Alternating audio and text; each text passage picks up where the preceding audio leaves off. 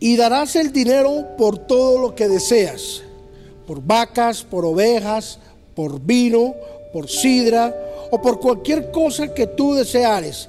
Y comerás allí delante de Jehová tu Dios y te alegrarás, te alegrará tu familia.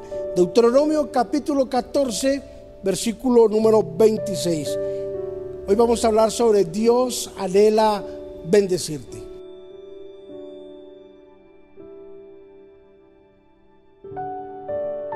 Uno de los anhelos más grandes de Dios es vernos bendecidos y vernos prósperos. Pero sin duda alguna, nota de que Dios tiene que meter en este espacio lo que es el dinero. El dinero. De pronto, algo que no le gusta mucho a la gente hablar sobre el dinero, pero es un mal necesario. La misma Biblia aprueba la necesidad del dinero. Y la Biblia es clara cuando nos habla de algunos principios para la bendición, para la prosperidad. Muchos no quieren escuchar el Evangelio de la prosperidad.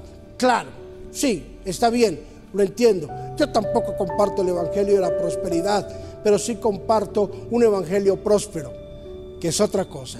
Vivimos en un evangelio próspero, en una vida próspera. Y una de las cosas o una de, o una de, las fórmulas más grandes que Dios coloca es aquellas personas que tienen el principio del diezmo y de la ofrenda. Si es tu principio, permíteme decirte que eres un candidato no para vivir en la prosperidad, sino para vivir en un evangelio de prosperidad que es diferente.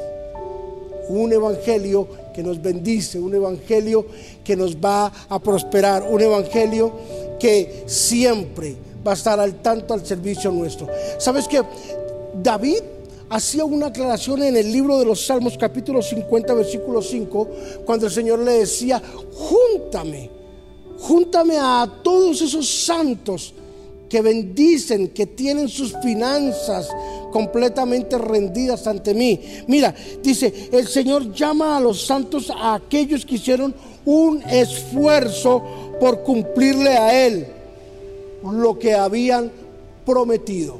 Si tú prometes, tienes que cumplir, porque Dios está en toda disposición de bendecirte. Y el diezmo la ofrenda es una propuesta que nos hemos hecho en el corazón de traerlo. ¿Sabes? El diezmo se da por revelación. La ofrenda se da en agradecimiento. ¿Cuál es tu nivel de revelación? Lo, habla con, lo hablas con tu diezmo. ¿Cuál es tu nivel de agradecimiento? Lo hablas con tu ofrenda. El diezmo y la ofrenda no están ni alejados ni separados de la bendición de Dios. Y una de las formas de manifestar la bendición de la prosperidad es con el dinero.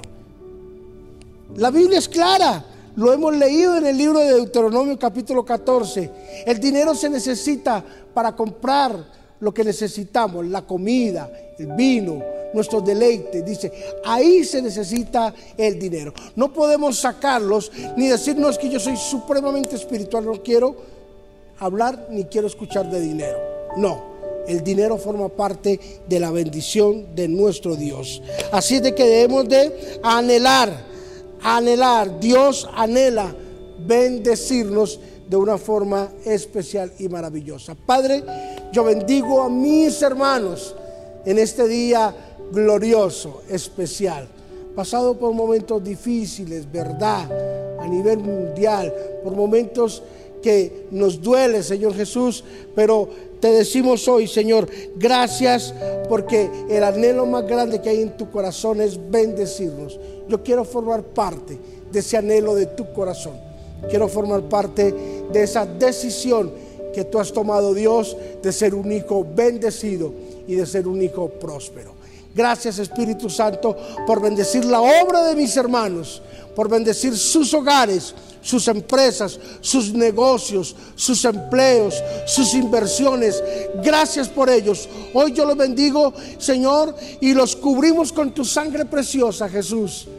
Todo lo que ellos hacen, al que diezma, al que ofrenda, retribúyeles y que vean, Señor, el resultado del diezmo y de la ofrenda. En Cristo Jesús, amén y amén. Yo anhelo que seas bendecido, pero más lo anhela Dios. Bendiciones.